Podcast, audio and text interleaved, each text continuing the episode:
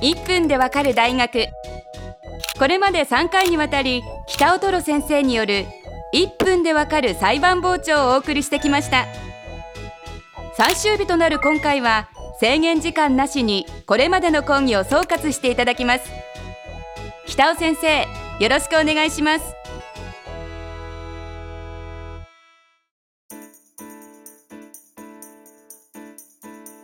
まあ1分でなんかこう大きなテーマを語るっていうのはすごい難しいんで本当の触りの部分しか言えなかったと思うんですけど、まあ、僕が言ったことの意味っていうのは現場行けば一発で分かるしあの喋った以上のことが分かってもらえると思うんで僕もなんで膨張をこうどんどんしていくようになったかというと最初に言った時にやっぱりこうあまりのその間抜けさと、えー、なんかにあのびっくりして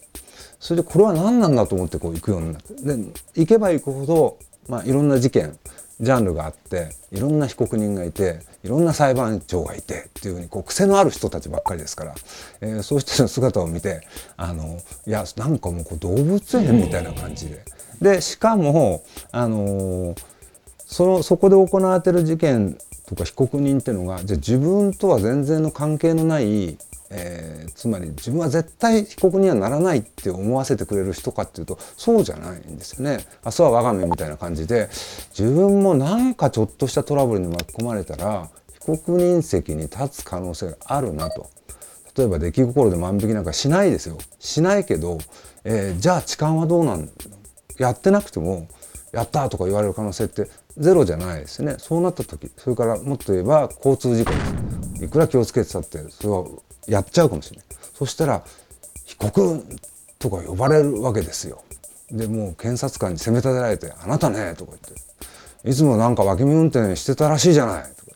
こうなんかこう言われるわけですよ。そういう立場にだから僕がもし被告人であればえここで何て言うかなとかね。もし自分が裁判員だったらこの事件をどう裁くかな。そこはもう想像力の世界なんですけど、えー、裁判員になるかもしれないんだからこの事件あの有罪認めてるけどじゃあ5年っていうふうに検察官が求刑したけど自分だったらどういうジャッジを下すか。5年でいいのか。3年でいいのか。もっと執行猶予をつけてあげたい場合があるのか。そういうことをこういろいろ、まあ、考えざるを得ないというか、えー、その生々しい現場で、えー、が一つこうすごく興味深いっていうのとそれを見ている自分の頭の中がかき乱されて、えー、いろんなことを考えちゃう。そういうまあ裁判所出てからも考えてる。あのこのまままっすぐ家に帰ったらやばいなぐらい考えてるので、えー、どっかちょっと焼き鳥入っちゃったりして あの 一回間を作ってから帰ったりするように僕はしてるんですけども、えー、そういうこうちょっとあの現実の世界ではなかなか、えー、お目にかかれない、えー、現場